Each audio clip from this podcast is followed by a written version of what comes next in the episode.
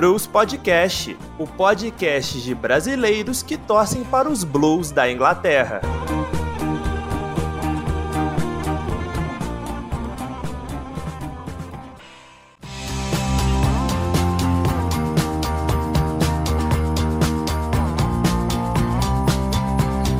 Fala galera, tranquilidade? Tá começando o 11 episódio do Blues Podcast, o podcast de brasileiros que torcem para os Blues da Inglaterra. Meu nome é Rafael Mertes e estou aqui com meus colegas Amanda Barcelos e Gustavo Regis. Já peço desculpas pela nossa longa ausência sem podcasts, pois aconteceram alguns problemas de agenda, coisas da vida. Mas já estamos de volta. O último final de semana teve confrontos de nossos times contra outras equipes que estão na parte de baixo da tabela da Premier League. O Manchester City venceu o Sheffield United fora de casa por 1 a 0 e o Chelsea ganhou do Burley também, longe de Stamford Bridge, por 3 a 0. O Everton também jogou fora, mas teve um resultado diferente. Os Toffees perderam para o Newcastle por 2 a 1 no St James Park. Mas enfim, Quero saber dos destaques de vocês sobre mais uma rodada da PL. Olá, ouvinte! Olá, Rafael! Olá, Gustavo! Eu queria dar um destaque aqui para o nosso querido Walker, porque se não fosse por ele, a gente teria perdido aí dois pontos. Então, é, já que eu sempre critico ele aqui nesse podcast, eu vou elogiá-lo hoje pelo gol e pelo resultado que trouxe para a gente a vitória. Olá, Amanda. Olá, Rafael. Olá, ouvintes. É, eu vou trazer como destaque aqui nessa rodada é o Lampard, que parece que está finalmente aos poucos aí organizando o sistema defensivo que não seja mais tão vazado assim. Pelo menos nas últimas rodadas, todas as competições parece que tem uma significativa melhora na defesa, pelo menos.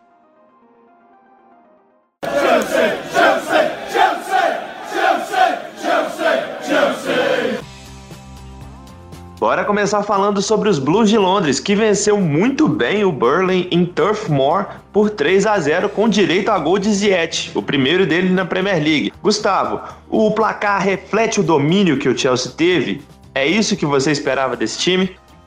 Sim, com certeza. O jogo foi praticamente de uma equipe só. O Burnley pouco incomodou a equipe do Chelsea. Teve um, um lance no início do jogo, um lançamento, se eu não me engano, foi do Lawton para o Barnes ali, que ele ficou no cara a cara com o Mendy, jogou por cima do gol. E, e, tirando esse lance, praticamente não teve sufoco por parte da equipe do Burnley. O primeiro tempo foi muito a favor do Chelsea, a equipe do Burnley não queria ficar com a bola de, de maneira alguma, é, o jogo era apenas constava em, em, lançamentos longos para os atacantes e, e, isso deixava o trabalho de meio campo da equipe do Burnley praticamente nulo, né? Ficava ali o, o Chris Wood e o Barnes recebendo bola e a defesa interceptando, muito pelo alto, como o Zumar fez uma boa partida também, muito pelo alto, o Thiago Silva também mais uma vez seguro. E nesse estilo de jogo, o Burnley praticamente não incomodou o Chelsea.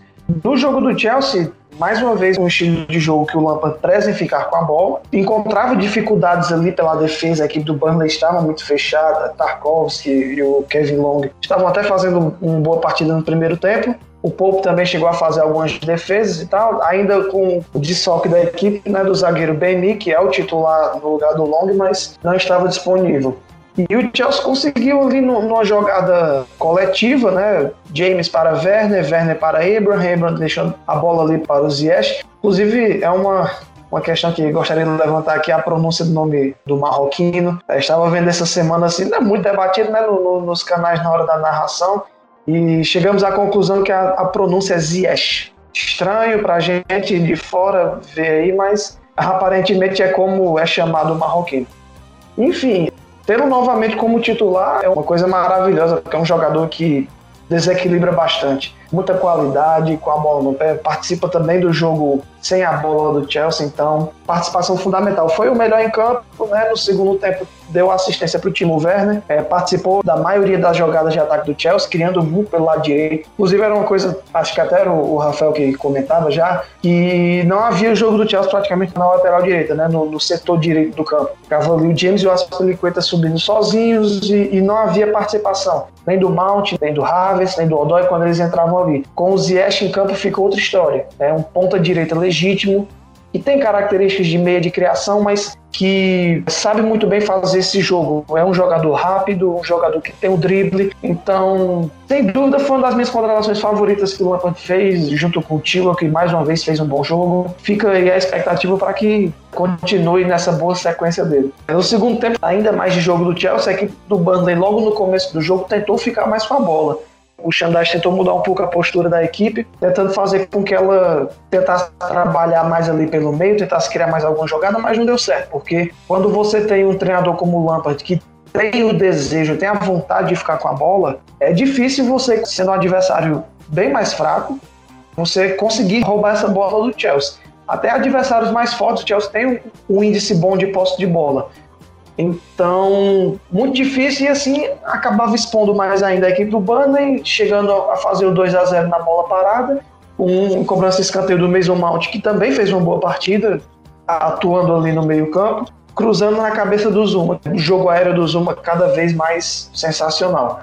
O terceiro saiu numa interceptação no meio-campo do Rhys James, que acionou o Ziyech, que partiu para o meio, deixou no Werner, que estava livre, aberto ali no, no, meio de um buraco na defesa, no lado direito da equipe do Banner, acho que era o Lawton e o Long que estavam por ali, e o Werner apareceu nas costas deles e fez o 3 a 0 Eu gostaria também de destacar, além da postura defensiva do Chelsea, de que já é o quarto clean sheet seguido, que é muito estranho para o Chelsea nos últimos anos. Como ficou interessante a dinâmica do meio-campo, né? Quando, quando você tem o Kanté como primeiro homem, você deixa muito protegido aquele setor. Então você talvez possa se arriscar um pouco mais a saída de jogo. Então o Lampard percebendo isso, ele começou a escalar Havertz e Mount. São dois camisas 8. Não tem como dar errado. São dois jogadores de muita qualidade que estão à frente de um homem com mais qualidade ainda que é o Kanté. Então o meio-campo fica protegido por ter um jogador que ocupa todos os espaços praticamente, e deixa ali o Mount e o Havertz soltos para criar, para cair pelos lados, puxar ataques pelo meio,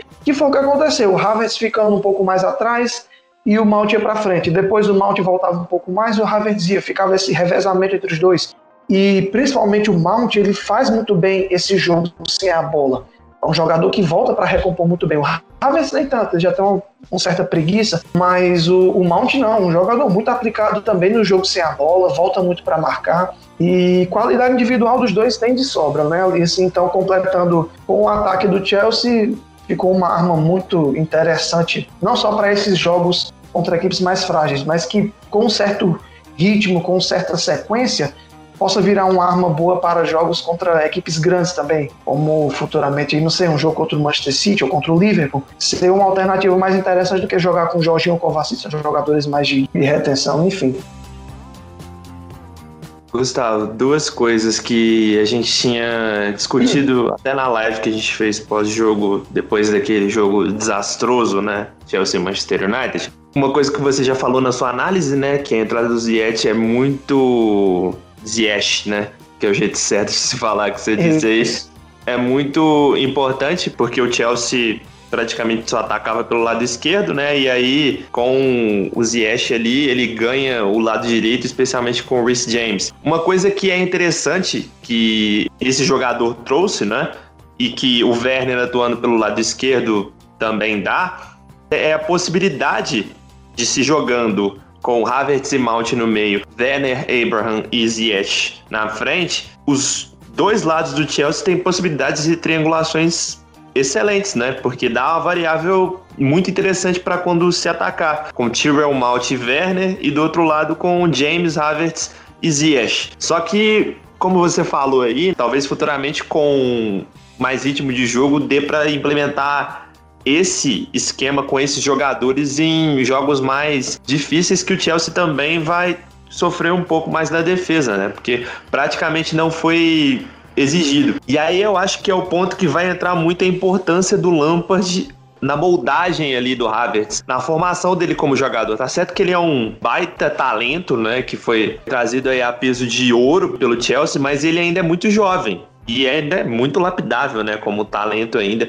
E eu acho que para jogar na Premier League, especialmente se for jogar com um time como esses, né, você até disse que ele é um pouco preguiçoso às vezes, até não sabe marcar direito eu acho que para jogar nesse esquema contra times mais fortes, vai acabar precisando dele se adaptar e se modificar como jogador, até mesmo às vezes esperando no próprio Lampard, né?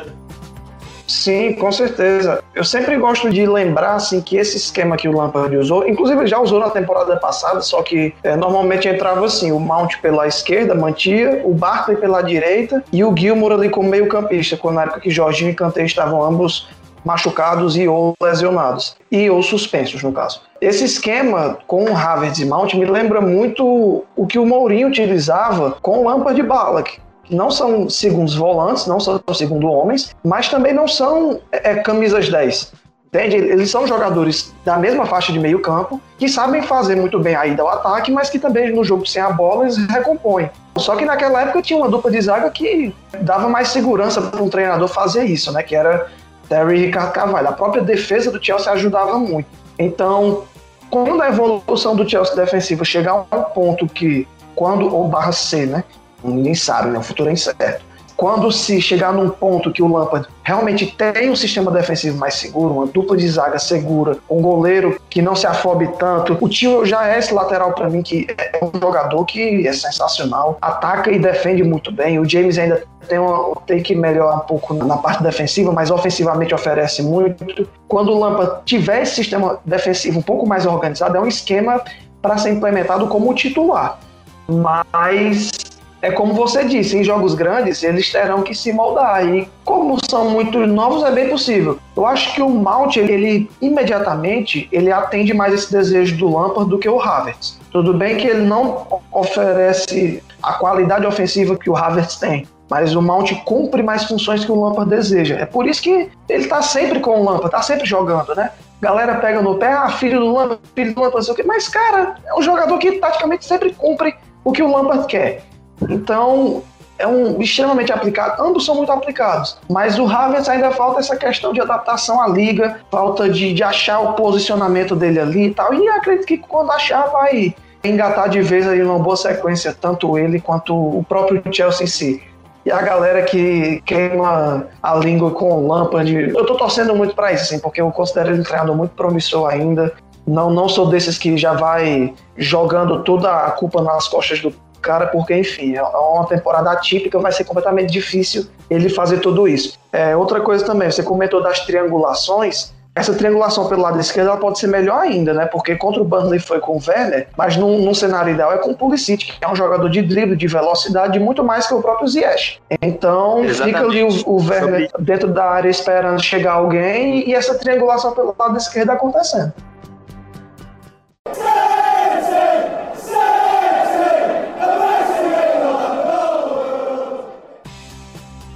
Hora de falar dos Citizens. Apesar do placar magro, os três pontos finalmente vieram para os Citizens na Premier League contra o Sheffield United.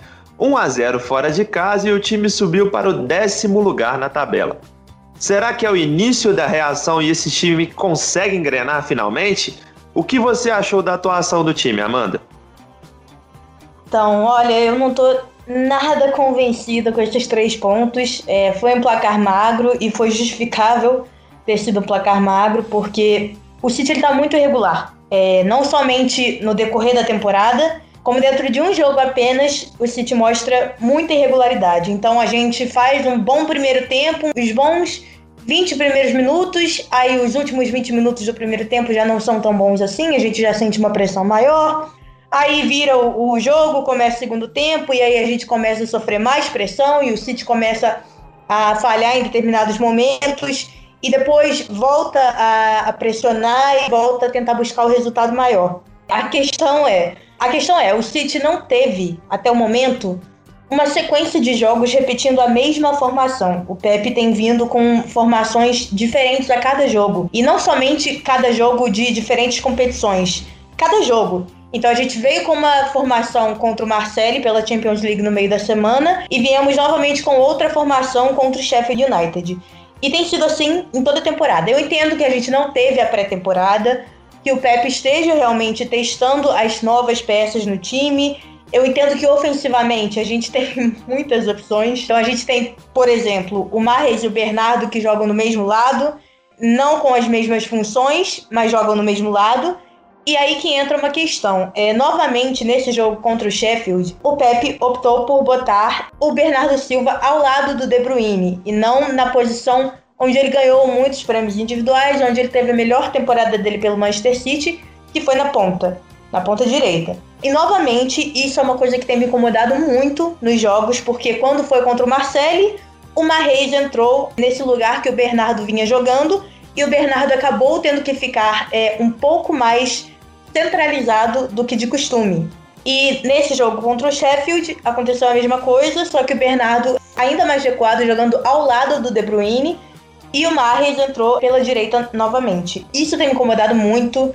Eu acho que o Bernardo ele tem que jogar pela ponta, ele tem que ter a liberdade de atuar ali quase que como um winger, só que mais próximo da área, porque é assim que ele consegue a efetividade maior da criação dele. É assim que ele consegue explorar é, os recursos que ele tem para drible, para fazer um passe diferenciado que se aproxime mais da, da área ofensiva e também para poder penetrar a área com mais facilidade e ter essa mobilidade ali perto da área. Eu acho que com o Marreis no time, o Bernardo acaba perdendo um pouco dessa característica e sendo mais desperdiçado. É, essa é a verdade. Ele, nesse jogo contra o Sheffield, teve um primeiro tempo extremamente tímido. Assim, ele não tem tido essa liberdade que ele tinha na temporada 2018-2019. Então, isso é uma coisa que tem me incomodado bastante também.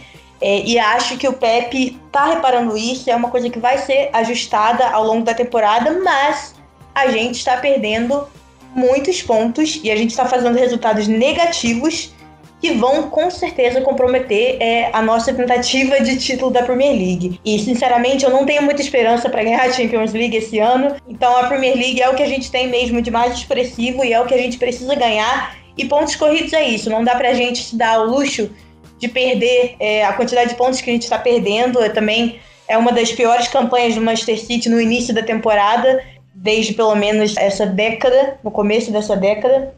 Então, é uma coisa que o Pepe tem que ficar atento.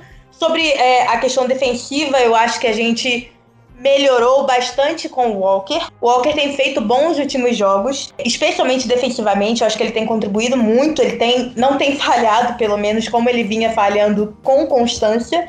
O que já é muito bom, só ele não comprometer lá atrás. E quando ele não compromete lá atrás, e quando ele não pega é, times que são tão ofensivos e com tanta velocidade nas pontas, ele faz boas partidas defensivas, ele é quase como um, um, terceiro zagueiro. Então ele defensivamente ele cumpre seu papel e acabou também nesse jogo especificamente dando os três pontos pra gente, porque se não fosse aquele gol dele também, que vamos combinar, foi meio bizarro. Se não fosse aquele gol dele, a gente não teria nem esses três pontos. E também a, o De Bruyne, que tava na esquerda, é totalmente fora de onde ele costuma jogar. É, apesar de ele ter muita liberdade também para se movimentar pelo meio, ele estava lá na esquerda, no lugar é, onde deveria estar o Cancelo e ele conseguiu achar o Walker pelo meio completamente sozinho, sem ninguém marcando ele, sem ninguém perto dele sequer, e conseguiu dar essa assistência pro gol do Walker. Mas aí é outra questão que, que fica muito na minha preocupação. A gente está falando de times todos de zona de rebaixamento da tabela da Premier League, de zona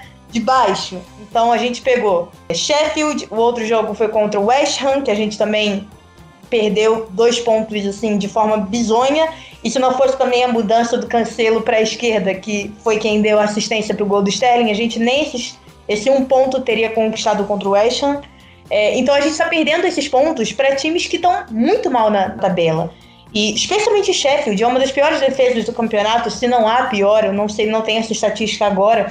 Mas me preocupa muito, porque se dentro de um jogo contra o Sheffield United, que está na zona de rebaixamento, a gente não consegue estabelecer uma regularidade no decorrer dos 90 minutos, o que, que, vai acontecer quando a gente pegar fim de semana que vem o Liverpool? O que, que vai acontecer quando a gente pegar o Chelsea? O que, que vai acontecer quando a gente pegar o Manchester United? O que, vai acontecer quando a gente pegar esses times? Então é uma preocupação que eu tenho bastante.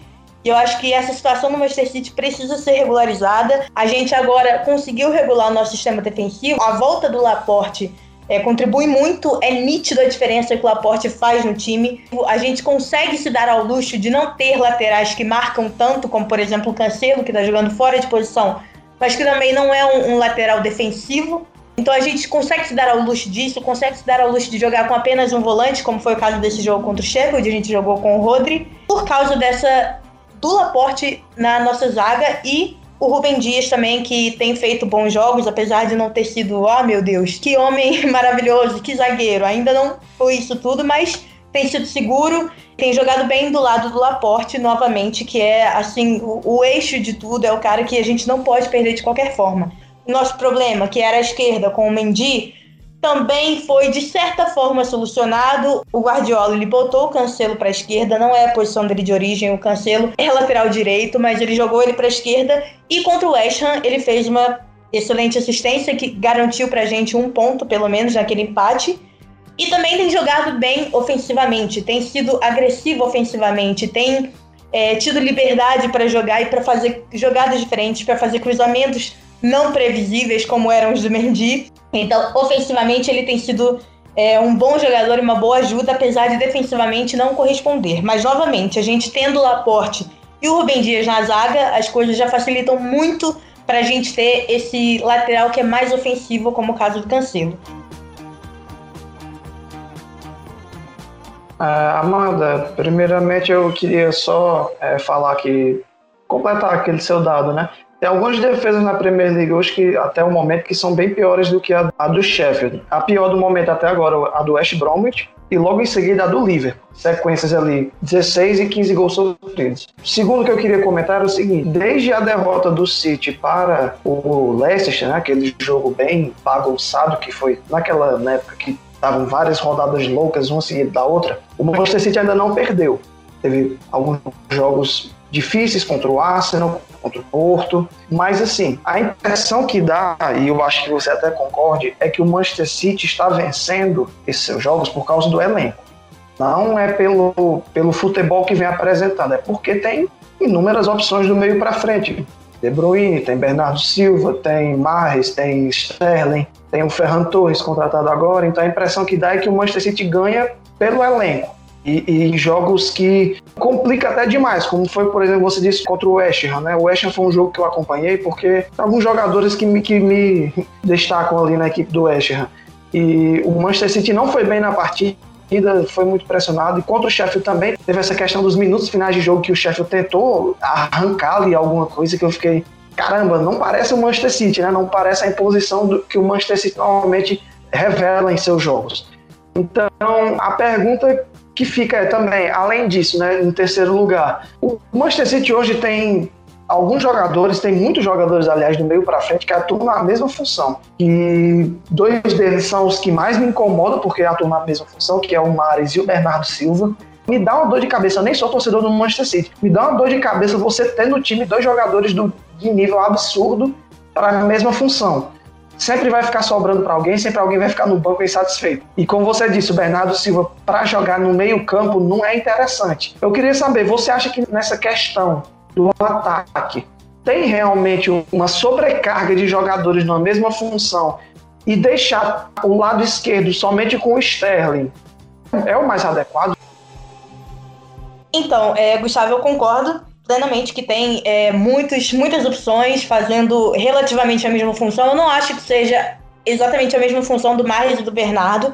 Eu acho que eles fazem funções diferentes. O Marres ele é mais agressivo e mais finalizador. Então, por vezes, você vai ver ele sendo fominha ali, chegando no, no começo da área e tentando fazer um chute de fora, ou então ali no começo da área. É, é, mais a cara dele essa agressividade. Já o Bernardo, ele fica mais na criação. Por mais que ele jogue caindo pelas pontas, ele cria bastante por ali. É mais ou menos, não comparando os jogadores, óbvio, mas é mais ou menos o que faz o Everton Ribeiro no Flamengo.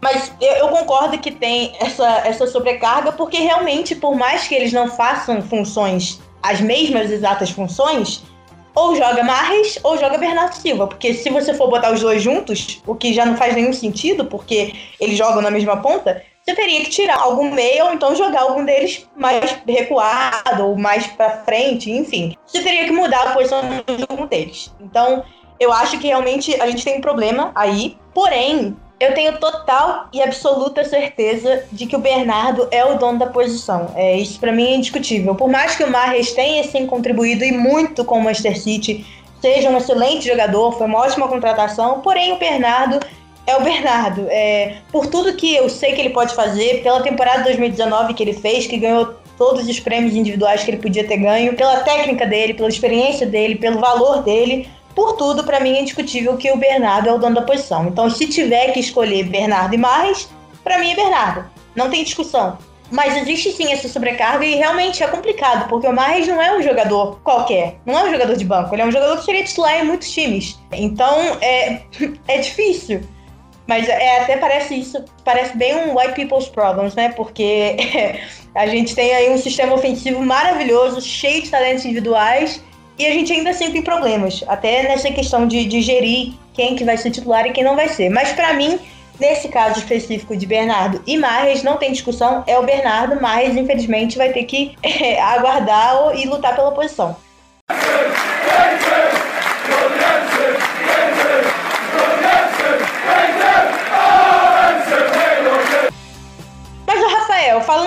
Everton, estamos de volta à normalidade da última temporada?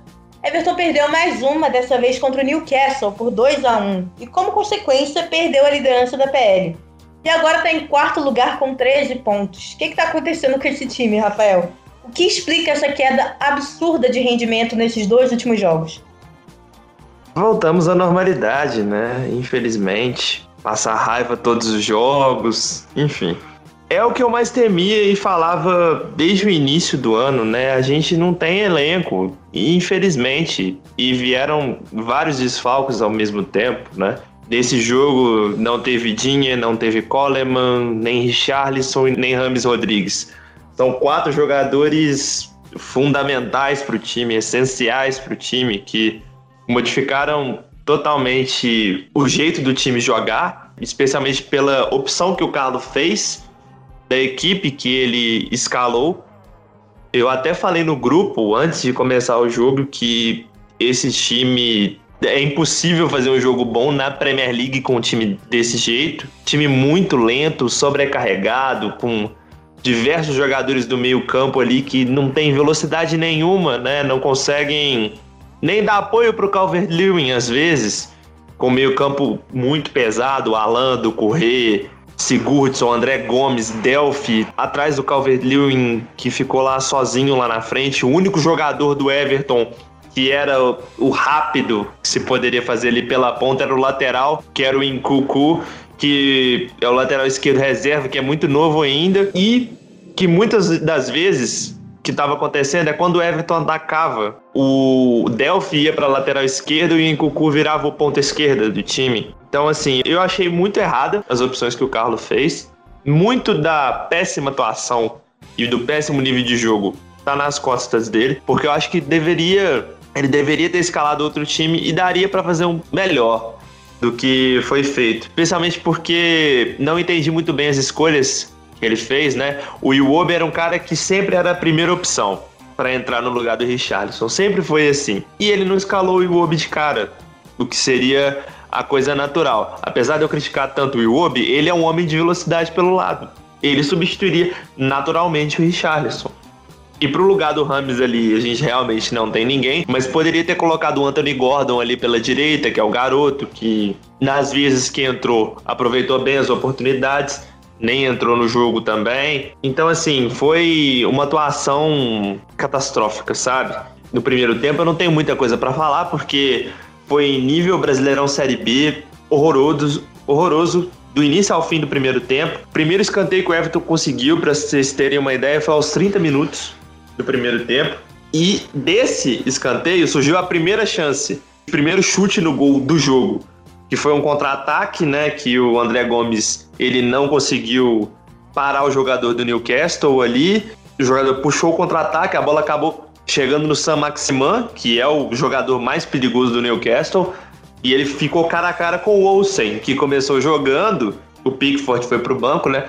Muitas pessoas, boatos, estão dizendo que é porque o Pickford começou tratamento psicológico agora, porque várias pessoas, vários torcedores do Liverpool começaram a ameaçar ele de morte pelo lance com o Van Dijk. Por isso que ele foi para o banco. E ele já é um goleiro que não exatamente sabe é, lidar muito bem com essa parte mental, tanto que ele teve vários erros e desequilíbrios durante vários jogos do Everton em momentos decisivos, né? Então o Carlo optou por deixar ele no banco.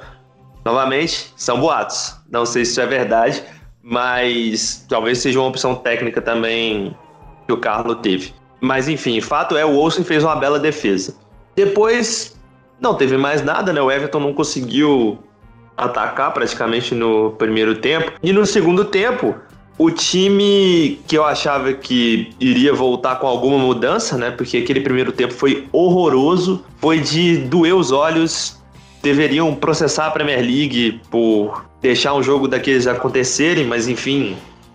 No segundo tempo, o time voltou do mesmo jeito, as coisas se repetiram, né? No início do segundo tempo, a bola começou a chegar um pouquinho mais rápido no ataque, mas mesmo assim, nada demais aconteceu. O Mário Marra pontuou muito bem o que o Everton estava fazendo durante a transmissão na ESPN Brasil, que o Everton estava com o modo aleatório ligado para atacar. Porque o time tentava um cruzamento, aí não se movimentava, não tinha uma tabela, não se aproximava do Calvert-Lewin, ele estava lá isolado lá na frente, o time não fazia nada. E o Newcastle, que é um time ruim, assim como esse time do Everton que entrou dentro de campo também é ruim, não conseguia fazer nada também, porque a proposta de jogo do Steve Bruce, que é um técnico, vamos falar no português, claro, covarde, né? Porque dá para fazer mais com aquele time, mas prefere estacionar o ônibus contra qualquer outro time da Premier League jogar no contra-ataque, com o Sam Maximan especialmente, com o Carlo Wilson. Não fazia nada também. Até que, aos 11 minutos do segundo tempo, o juiz achou um pênalti do nada para o Newcastle. Foi um escanteio, é, bate dentro da área. O Callum Wilson, se eu não me engano, ele se coloca à frente do André Gomes, que não chuta ele e nem a bola. Ele consegue errar os dois, o André Gomes. Fez uma péssima partida, inclusive. E a princípio, o juiz dá escanteio na primeira marcação dele.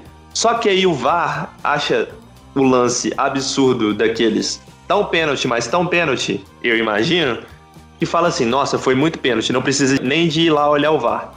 E o juiz vai lá e marca o pênalti. Eu não entendi, sinceramente, o que aconteceu. Fiquei muito revoltado. Eu não sou de reclamar de arbitragem, detesto isso, mas isso foi muito absurdo. Foi um dos piores pênaltis que eu vi ser marcados na história. E na Premier League ainda, né? A gente espera um nível melhor de tudo, né? Especialmente da arbitragem também. Infelizmente, aconteceu isso contra o Everton. O Wilson foi lá, fez o gol. Logo após, o Olsen teve que fazer uma excelente defesa. E aí depois, só depois disso, aos 15 minutos, que o Carlos começou a colocar velocidade no time. Colocou o Bernard no lugar do André Gomes. E aí o Calvert-Lewin deu uma cabeçada, sem perigo. O time estava sem criatividade, não conseguia fazer nada. O Everton tem um elenco muito ruim, infelizmente. Essa é a grande verdade. E aí o Carlos ficou desesperado para o final do jogo, tirou o Kenny, colocou o Iwobi, e aí tirou o Incucu também para colocar o Tosun, que não jogava há muito tempo no time do Everton. Voltou de contusão agora e já entrou dentro de campo. O plano dele era basicamente colocar a bola na área e seja o que Deus quiser. Não esperava isso do Carlos, esperava bem mais. Apesar de ter um elenco limitado, dava para fazer mais desse jogo. E o time terminou com Rei e Delphi nas laterais, com o DCL, né, o Calvert-Lewin e o Tosun lá na frente com meio campo praticamente inexistente. E aí vem o segundo gol. O Mina falhou bizonhamente. O Fraser foi, chutou uma bola pelo lado que ela subiu e eu acho que o Carl Wilson desviou ela antes de ela entrar dentro do gol. Depois do segundo gol, o time ficou ainda mais desesperado. Achou um gol do Calvert-Lewin que basicamente foi a única chance que ele teve no jogo inteiro, que ele antecipou um cruzamento desviado do Iwobi rasteiro. Enfim, foi uma atuação horrível, péssima atuação. Já era de se esperar pelo time que entrou dentro de campo. Eu acho que o maior culpado da derrota, além da arbitragem pelo pênalti absurdo, foi o Carlo Ancelotti, que apesar do elenco do Everton ser muito limitado e ter vários desfalques, com certeza dava para ser feito coisa melhor. E eu tô com bastante medo de como esse time vai reagir nos próximos jogos porque ainda temos desfalque do Richardson pro próximo jogo. É o último jogo da suspensão dele pela expulsão infantil contra o Liverpool.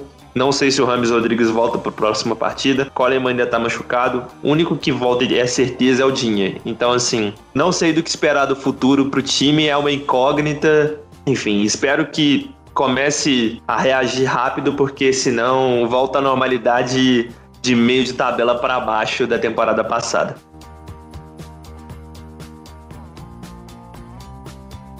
Que é um momento da saudade do Moise aqui, né? Porque ele realmente virou uma opção ao Neymar e ao Mbappé no, no PSG que está mostrando serviço, né? Mas entrando no ponto que você comentou, da falta de elenco, eu concordo.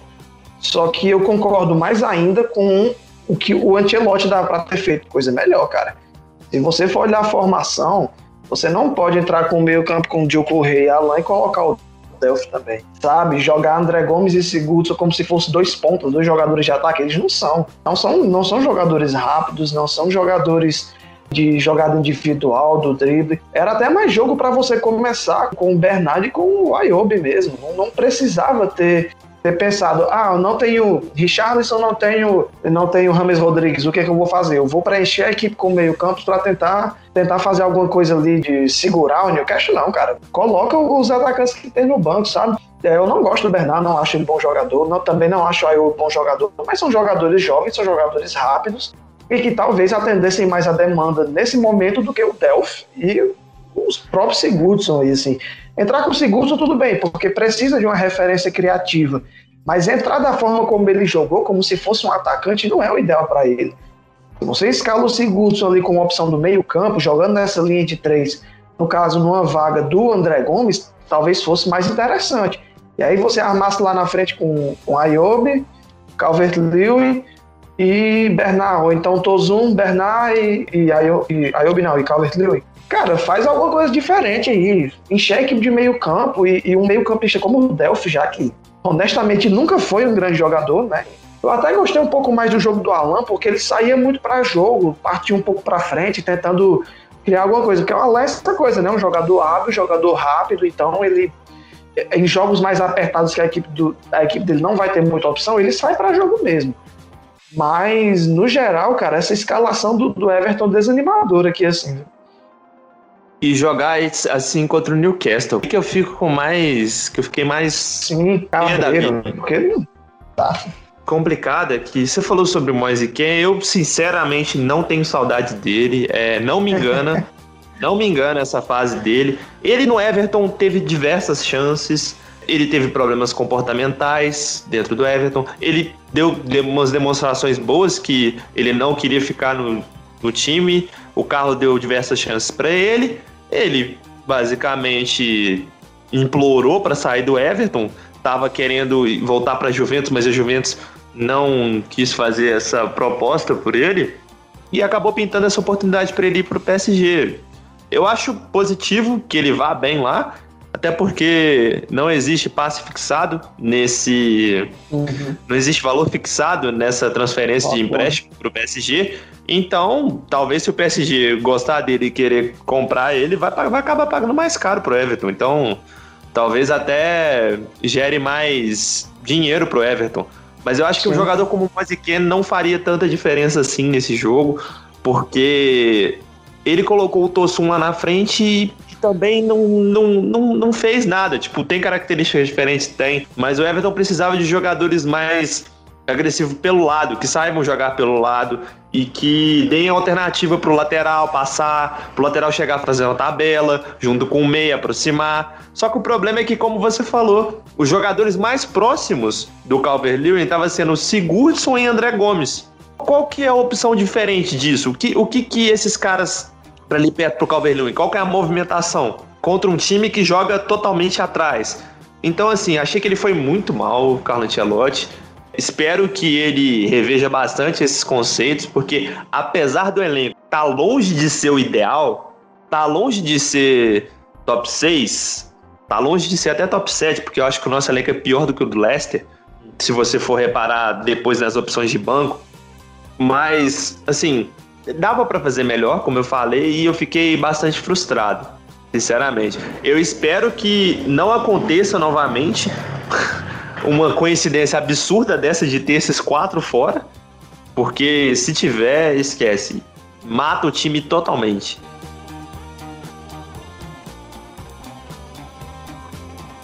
E com isso chegamos ao fim do episódio 11 do Bruce Podcast. Muito obrigado a todos que deram uma baita moral de nos escutar até aqui e pôde nos prestigiar com sua audiência. Não deixem de nos seguir e curtir nosso trabalho na sua plataforma preferida, Spotify, Mixcloud ou Anchor. Segue nós também no Instagram, arroba Bruce Podcast. Semana que vem a gente volta com mais um episódio do Bruce Podcast, o podcast de brasileiros que torcem para os Blues da Inglaterra. Muito obrigado a todos. Tchau. Valeu. Valeu.